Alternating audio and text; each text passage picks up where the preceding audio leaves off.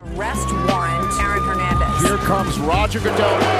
Janet, that was disgusting. Colin Kaepernick refusing to stand.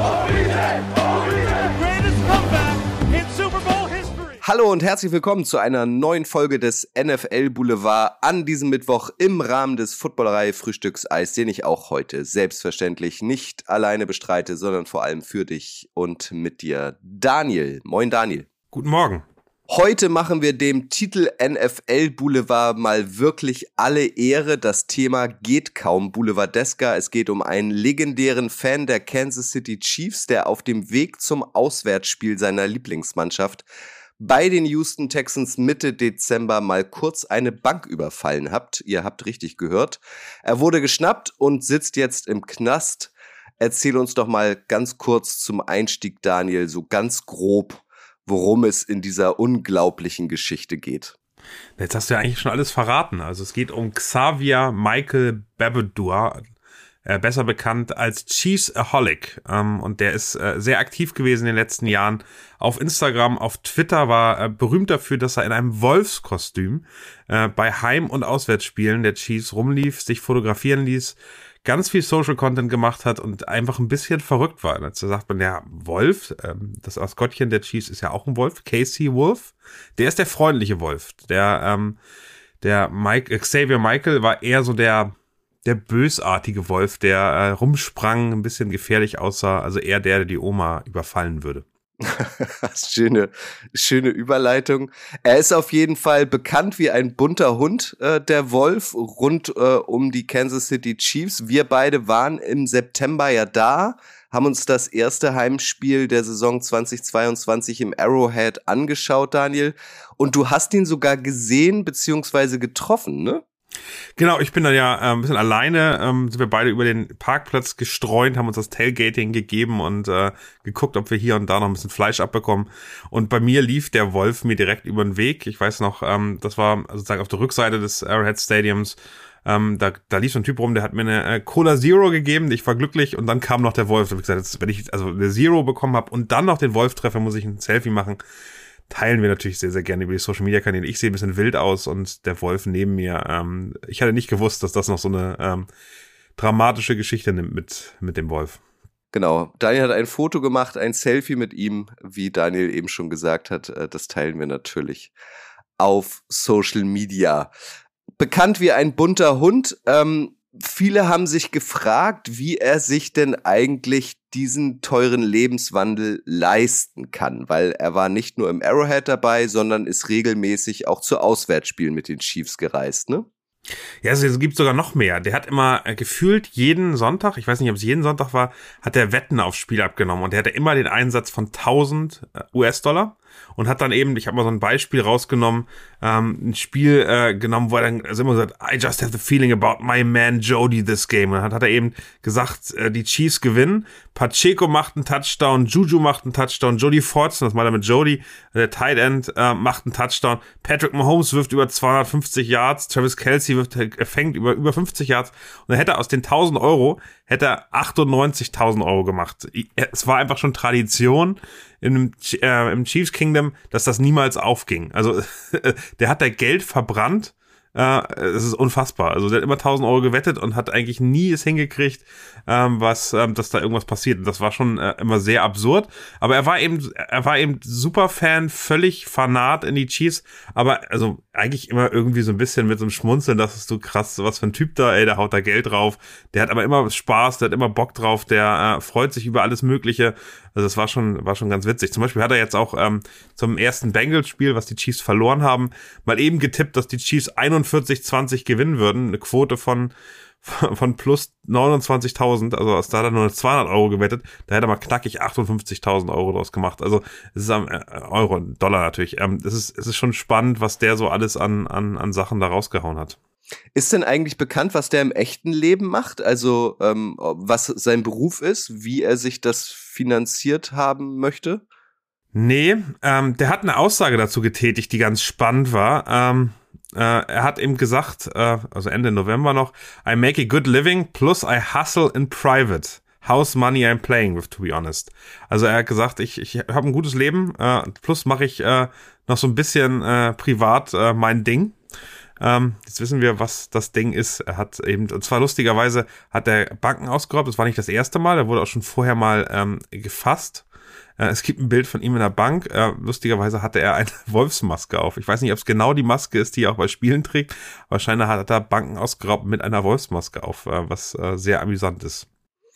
Es geht um den 16. Dezember. Die Chiefs ähm, waren beim Auswärtsspiel bei den Houston Texans ähm, und äh, der Wolf wollte, wollte mitfahren. Witzigerweise, das, das kann man so gut nachvollziehen, finde ich, sind, haben wir ja den anderen Weg genommen. Wir sind von Texas hochgefahren äh, nach Kansas City. Da kommt man bekannterweise durch Oklahoma.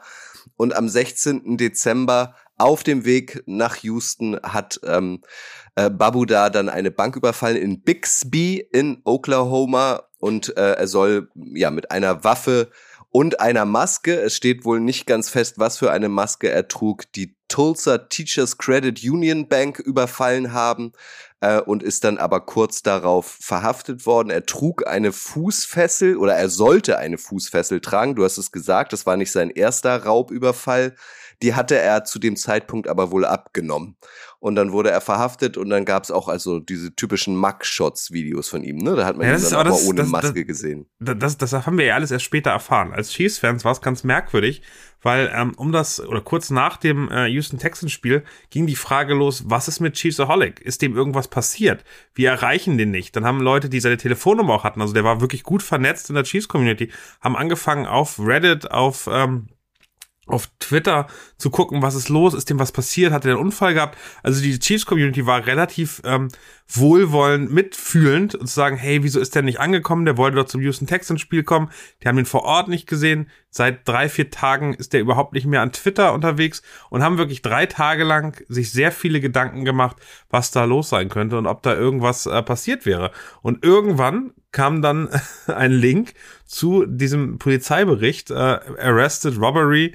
Äh, Tulsa ist, ist die größere Stadt, die in der Nähe von Bixby ist, also ist eine Vorstadt von, von Tulsa. Auf dem Weg nach Houston wurde er scheinbar äh, verhaftet und ähm, dann ähm, kamen immer mehr Details raus, also dass er dann scheinbar öfter auf Auswärtsfahrten der Chiefs äh, Banken überfallen hat und damit eben seinen, seinen Lebensstil äh, finanziert hat. Also damit die Chiefs-Spiele, die auch nicht ganz günstig sind, die ganzen Reisen zu Auswärtsspielen. Also letztes Jahr hat er 19 Spiele äh, der Chiefs gesehen. Der war aber nicht nur bei den Chiefs, der war auch bei Phoenix Suns äh, relativ regelmäßig. Der war bei ähm, College-Teams in Kansas, ähm, also K-State und, und KU. Ähm, der war wirklich unterwegs und hat alles mitgenommen, was, äh, was man äh, sehen konnte. Und er wurde wirklich, also es ist, die Geschichte ist, ist wirklich bitter, weil der ist äh, rein in die Bank, ist, hat das Geld genommen, bewaffnet, ähm, hat ähm, äh, das alles hingekriegt und ist die Polizei äh, in diese Bank gekommen, kurz danach und äh, hat sich eine Beschreibung geben lassen und in welche Richtung er gefahren ist und ist einfach hinterhergefahren hat ihn gefunden. Also er klingt auch nicht wirklich clever. Also am Ende ist er scheinbar einige Male damit durchgekommen, aber ähm, das war ein sehr, sehr simpler äh, Raubüberfall und die Polizei musste nur in die gleiche Richtung weiterfahren und dann hat sie ihn gefasst. Das finde ich auch so skurril an dieser Geschichte. Du hast es angedeutet, dass sie dann quasi so sein Bewegungsprofil ähm, später nachvollziehen, nachvollzogen haben und das dann irgendwie klar wurde, äh, dass immer Banken überfallen wurden auf dem Weg ähm, zu, zu Chiefs Auswärtsspielen. Also dass man ihm quasi noch mehr Banküberfälle nachweisen konnte danach oder zumindest stark die Vermutung hat, dass er dahinter steckt. Also irre. Ja, es ist ganz, es ist ganz absurd. Das war jetzt auch nicht so einfach ein Fan, der irgendwie da rumläuft und Kostüm hat, sondern der hat sich ähm, dann teilweise ähm, er bei Auswärtsspielen hat er sich mit Pat Mahomes, dem Vater von Patrick Mahomes, getroffen, hat Bilder gemacht äh, mit, mit, mit Leuten. Also da gibt's ein Foto von ihm und Pat Mahomes, da gibt's äh, Bilder, wo er auf der ähm, also, äh, 15 and the Mahomes ist ja die Charity-Organisation von Patrick Mahomes, dass aber der war, also wirklich in der Nähe von Patrick Mahomes auch war, der hat den bestimmt gekannt und wusste, wer das ist. Also es ist wirklich eine Nähe, die da da ist, die mir, die mir ein bisschen, ähm, die mir ein bisschen Angst macht, wo ich denke, krass, wie dicht der dran war. Ähm, und ähm, die, die Chiefs haben da auch äh, im nächsten Heimspiel ganz gut drauf reagiert. Also da gab es einige Schilder, ähm, die dann so sagen, didn't rob a bag for my, äh, didn't rob a bank for my ticket und ein anderer, I was not the getaway driver. Also äh, die Chiefs-Fans haben das mit sehr viel Humor genommen Und es gibt äh, in einer dieser, dieser Fankulturgruppen, also vor den, vor den, das hast du ja auch gesehen, vom Arrowhead Parkplatz sind ganz oft so Schulbusse und die haben immer eigene, eigene Instagram-Accounts und äh, sind da sehr aktiv und die einen hatten dann eben auch jemand in Wolfskostüm da mitgebracht, ähm, der aber in so einer orangenen Overall äh, wie im Gefängnis ähm, Insasse äh, dann dabei war und wir, wir haben ein Schild gehabt, wir haben ihn rausgeholt, äh, auch ganz amüsant. Ja, un unglaubliche Geschichte. Seine Kaution wurde festgesetzt auf 200.000 Dollar. Er sitzt äh, momentan im Knast. Den werden wir, oder ihr vielmehr, äh, im Stadion wohl auf lange Zeit erstmal nicht mehr sehen, oder? Den werden wir so schnell nicht mehr sehen, das denke ich auch. Es ist ganz, es gibt noch so einen ganz lustigen ähm, aktuellen Twist. Der hat ja aber Wetten, seine Wetten immer ähm, announced und vor der Saison hat er zwei Wetten abgemacht. Ähm, er hat ähm, einmal äh, 5000 Euro gesetzt darauf, dass die Chiefs äh, Super Bowl-Sieger werden. Würde er 55.000 Potential Payout haben. Also Quote von plus 1000. Und er hat eine andere Wette gesetzt, die relativ wahrscheinlich aktuell ist. Er hat vor der Saison darauf gewettet, dass Patrick Mahomes MVP Award Winner wird. Hat da 5000 US-Dollar drauf gesetzt, würde 45.000 US-Dollar ausgezahlt bekommen. Quote war damals plus 800, aktuell ist sie minus 800, also er würde noch nicht mal diese äh, die Verdopplung bekommen, also ähm, das, das, das ist dann wirklich relativ wenig Geld, was er bekommt, aber es ist wirklich amüsant, Kutsche, dass äh, ich weiß ja nicht, ob er in der Lage ist, dieses Geld rauszuholen und diese 45.000 Euro einzukassieren, wenn er im Knast ist und nicht an seinen äh, Wettschein kommt. Das klingt so, als hätte er dann, äh, wenn das denn so eintritt, zumindest schon mal die Hälfte zusammen. Aber da bin ich auch äh, nicht firm, ob man dann, äh, während man im Knast sitzt und irgendwie eine große Auszahlung hat, ob man das dann auch direkt einsetzen darf und quasi weiterschubst und sagt, hier ist das Geld, lasst mich frei. Ja, zumindest ein bisschen eine Chance, äh, was gut zu machen. Aber die beiden Wettscheine hat er geteilt und äh, die äh, sehen ordentlich aus und äh, ich kann mir sehr, sehr gut vorstellen, dass ähm, dass er dann zumindest mal irgendwann ein bisschen Geld macht. Also ähm, vielleicht muss er es auch direkt den Banken zurückzahlen. Ich weiß nicht, wie das dann ganz genau läuft. Weiterhin absurd finde ich, ähm, bei der Vorbereitung auf diese Sendung äh, bin ich über ein YouTube-Video äh, gestolpert von der Pat McAfee Show. Vielleicht hast du es auch gesehen. Pat McAfee hat sich auch groß echauffiert natürlich über diesen Fall, hat dann aber erzählt, dass das quasi nicht der erste Fan der Chiefs war, der für Aufregung gesorgt hat. Kennst du die Geschichte aus dem Oktober 2021? eines anderen Chief Superfans namens X-Factor. X-Factor habe ich schon gehört, ja. Die Geschichte, also, ich bin jetzt gerade nicht ganz sicher. Ich weiß aber, dass X-Factor eine riesige Nummer in der Pat McAfee Show war. Das äh, haben die haben die hoch und runter getrieben äh, vor anderthalb Jahren. Ähm, ich glaube, der wurde, also ich glaube, der war aber nicht ähm, ich glaube, der wurde gebannt aus dem Arrowhead Stadium. Ich glaube nicht, dass der kriminell war, wenn ich es richtig im Kopf habe. Nee, nee, genau. Also er war nicht kriminell, er hat keine Banken überfallen, aber auch ähm, um, um zwei weitere Superfans gab es irgendwie Aufregung bei den Chiefs. Das eine ist X-Factor, wie du sagst, so ein, so ein großer ähm, Superfan, der irgendwie auch bekannt war, langjähriger ja. Stadiongänger und der hatte eine Auseinandersetzung im Bereich ähm, in der Section 129 mit Red Extreme, auch ein großer Chiefs-Fan ähm, und die sind sich irgendwie gegenseitig an die Gurgel gegangen.